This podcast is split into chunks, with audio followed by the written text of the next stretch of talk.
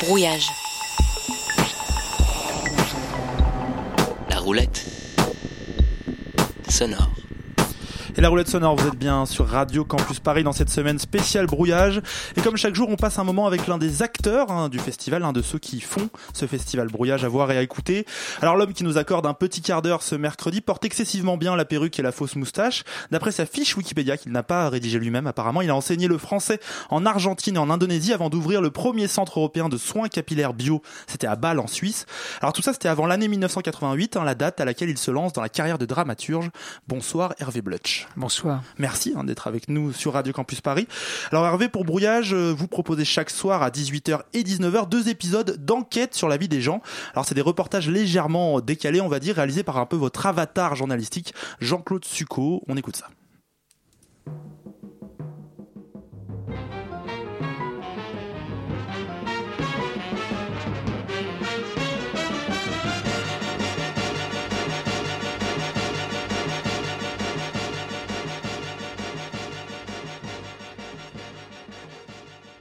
Maximilien Frantour, en assistant à une rediffusion de l'émission Les Animaux du Monde, s'est aperçu qu'il avait épousé une autruche.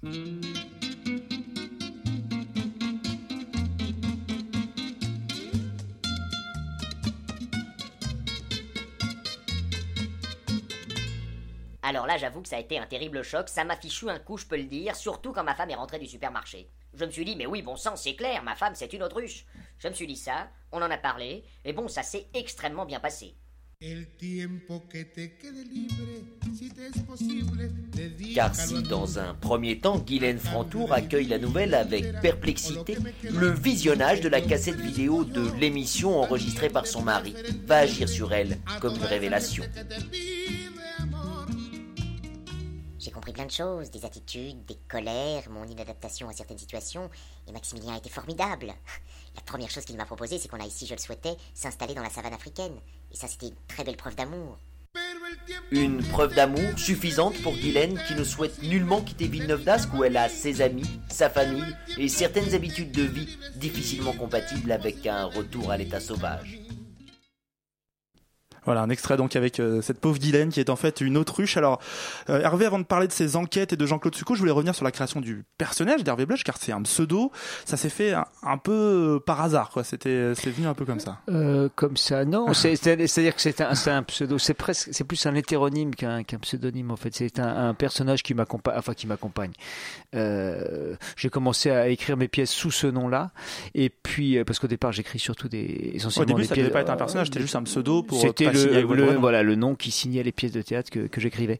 Et puis euh, et puis bah, voilà petit à petit il a fallu que euh, qu'à un moment donné je donne une bio. euh, donc je me suis amusé à mêler des, des choses vraies et puis des choses un petit peu inventées. Et puis il a fallu qu'à un moment je donne une photo. Et c'est vrai que j'avais beaucoup de mal à, à, à, à donner ma, ma une photo de moi. Enfin je, je trouvais ça pas très intéressant. Et puis c'est là qu'est né effectivement le personnage avec la perruque et la moustache. Et puis petit à petit parce qu'avec il est devenu un personnage un peu public quoi. C'est devenu une sorte de, clown enfin de clown euh, au sens euh, théâtral. Euh, c'est-à-dire voilà on a commencé à faire un, des, petits films avec pour des occasions à l'occasion de la sortie d'un un- d'un texte pour enfants aux éditions Mhm. théâtrales qui s'appelait Harry Adrien. Il nous avait demandé pour le salon du livre et de la jeunesse de Montreuil de faire un petit quelque chose. Et puis avec un, un copain, on s'est dit bah on va leur faire un petit film. Et puis c'est là qu'on a fait un, un premier film avec Hervé Blutch qui s'appelait Hervé Blutch à la crèche, euh, qui qu'il a mis en scène pour la première fois. Et puis c'est là qu'il a, il a commencé Ça à exister. Ça a enchaîné. Du coup, c'est marrant. Aujourd'hui, on sait plus ce qui est votre vraie carrière, ce qui est euh, des choses un peu inventées. Il y a- Oui, tout à fait, mais à la, à la rigueur, tout ça c'était un peu pour dire que c'était pas très important. Moi, ce qui m'intéresse, c'est plutôt les textes, les textes et les choses que je produis. Euh, et ça, c'était une façon pour moi de, euh, de m'amuser un petit peu euh, euh, en mettant en scène euh, le personnage. Justement, les textes, les choses que vous produisez, donc la raison de votre présence à Brouillage, hein, ces capsules sonores enquête sur la vie des gens par ce journaliste Jean-Claude Succo, un peu votre alter ego, un autre alter ego, cette fois-ci journalistique. Alors déjà, avec ces formats courts, on est un peu limite dans l'archéologie radiophonique, car en fait, si j'ai bien compris, les enregistrements initiaux, ils datent de 1998. C'est ça, c'est Ouais, hyper vieux en fait. C'est très très vieux. C'est très vieux. là- c'est la- l'année de naissance de Radio Campus Paris. C'est ça, mais je l'avais fait pour vous. Et euh, oui, non, non, c'est une histoire assez. Alors déjà, Jean-Claude Succo, c'est un personnage qui était né. euh, J'étais étudiant à l'université de Nanterre et on, on avait euh, créé un journal qui s'appelait L'Endive Brézé. Jean-Claude Succo était un des reporters. joli nom, non. de- Je salue ce Hein Jo- Joli nom, tout à fait. Très inspiré des, des journaux de la guerre 14. Enfin, en tout cas, c'était dans cet euh, état euh, d'esprit qu'on avait trouvé le nom. Et euh, on avait donc j'avais ce personnage de Jean-Claude Succo et puis en fait au départ ces chroniques c'était en 95 c'était des petits textes que j'avais écrits pour euh, Psychopathe et Flûte glaciale. D'accord. Et puis, euh, donc j'avais, et donc c'était souvent sur des thématiques imposées parce qu'il y avait, ah, tiens, on va faire un journal sur les chasseurs, on va faire un journal sur ceci ou cela. Et puis un jour, je me suis euh, amusé comme ça à bidouiller, alors avec un espèce de, je sais pas ce que c'était, c'est un programme qui marche plus, un, un petit programme de, de, de, De post-production, de. Ouais, montage sur, sur Macintosh. euh, Et, et je me suis amusé à enregistrer les voix et je me suis dit, ouais, tiens, c'est beaucoup plus marrant comme ça. Et, euh, et Il y a une histoire avec France Culture, c'est ça il y a eu une histoire avec France Culture parce qu'effectivement, quand je me suis retrouvé avec trois maquettes, euh, j'ai commencé à démarcher des radios. Et puis, euh, la seule qui était intéressée, c'était France Culture. Et donc, euh, France Culture m'en a commandé euh, 15 pour sa grille d'été. C'est donc j'étais j'étais ravi. Et puis, j'ai commencé à travailler sur les maquettes parce qu'on allait travailler à partir des maquettes. Et puis, bah, malheureusement, Laura Adler est arrivé. Et alors, le, le, le type qui s'occupait de la programmation s'est fait virer. enfin, de la programmation. on pense à lui. on pense à- je pense beaucoup, je pense souvent à lui. Il s'est fait virer. Il avait son contrat était, mon contrat était sur son bureau. Euh, il l'avait posé dans sa bannette euh, à faire valider par l'administration. On l'a jamais retrouvé. Ça n'est jamais passé plus loin que Ça la n'est banette. jamais allé plus loin. C'est dommage. Alors dans ces enquêtes, hein, vous jouez tous les personnages, que ce soit euh, par exemple ce couple hein, dont la femme est une autruche, ou alors Jean-Paul qui lui est chasseur de femmes dans une autre euh, Tout des capsules. Et bien sûr donc Jean-Claude Succo, l'alter ego journaliste. Alors moi j'ai écouté, c'est très drôle, c'est absurde, c'est aussi très très noir parfois, comme avec Jean-Paul. J'ai trouvé.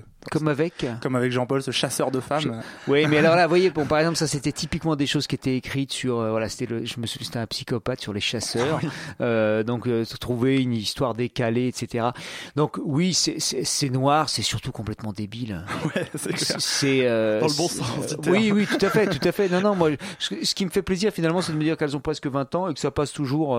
elles auraient pu être écrites hier. Alors moi, moi, je les referais peut-être plus comme ça, mais en tout cas, j'ai toujours du plaisir à, à les écouter. Et puis c'est vrai que ça, c'est, on voit quand même entre la première Jean-Paul et puis la dernière, euh, le, le centre euh, euh, de recherche sur les jeunes. Là, je me souviens plus Oui, comment il ça. s'appelle. Une certaine quand même évolution dans le travail. Et puis parce que le, voilà, le premier c'était tiens, je, je, je vais jouer le personnage, je vais mettre un disque derrière et puis on va voir ce que ça raconte. Alors ce qui est marrant aussi, c'est peut-être parce que je suis journaliste, mais c'est cette caricature du format journalistique radio avec ses formules un peu éculées, type ça l'a complètement bouleversé, etc. Enfin, Oui, oui, complètement, tout à fait. C'était, c'est un peu la, et c'est un type de, jour, de journalisme. hein. Euh, C'est marrant parce que quand je l'ai, j'en ai repris quelques-unes en, en, en direct dans le spectacle euh, Radio Plouch là que je fais.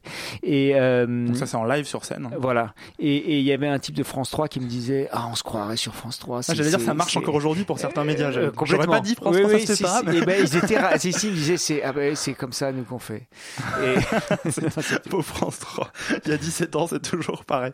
D'accord. Et donc, des formats radio enregistrés il y a 18 ans, un spectacle donc euh, qui met au centre un homme qui fait de la radio euh, tout seul, une sorte d'homme orchestre de la radio.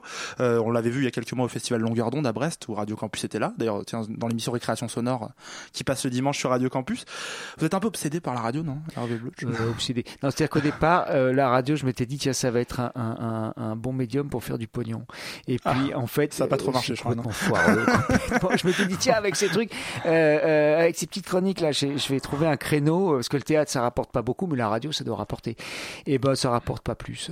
Donc finalement, le théâtre, la, la radio, c'est qu'est-ce qui paye le plus? C'est à peu près, euh, c'est à peu près égal. Non, mais ceci dit, euh, c'est vrai que j'aime beaucoup le travail. euh, bon, donc je, je- je travaille l'écriture euh, théâtrale, mais je trouve qu'il y a une écriture sonore et radiophonique à- à, qui moi m'intéresse.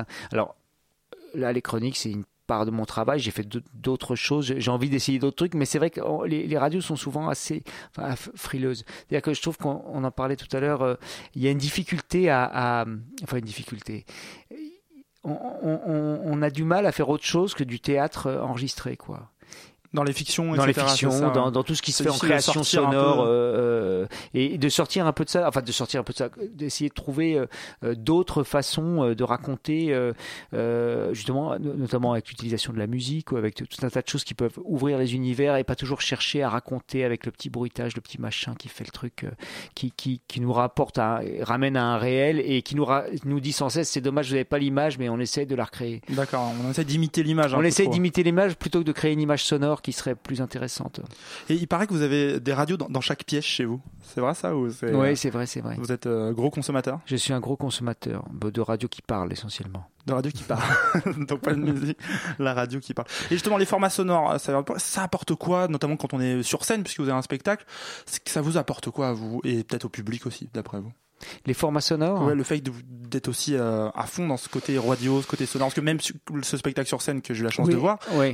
c'est très radio quand même. Oui, Enfin, bah là c'est un spectacle sur la radio, mais à la fois, je, je dirais, à part ça et les chroniques succo, euh, je fais pas tellement d'autres. Enfin, Hmm. je fais des petites choses pour la radio, euh, je, je, mais, mais finalement, le gros de, de, de mon activité d'écriture, elle est plutôt pour un, un théâtre sur euh, des, des textes de plateau en fait.